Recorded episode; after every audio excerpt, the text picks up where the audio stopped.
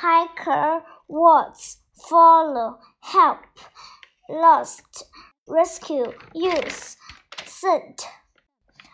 The rescue dog will follow me into the woods. The dog will help the rescue workers to find the lost hiker. That hiker likes to walk on the trail in the woods. The hiker was lost and could not find his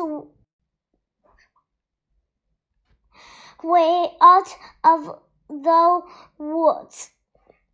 We had to rescue the lost hiker. The dog found the hiker because he smelled his scent.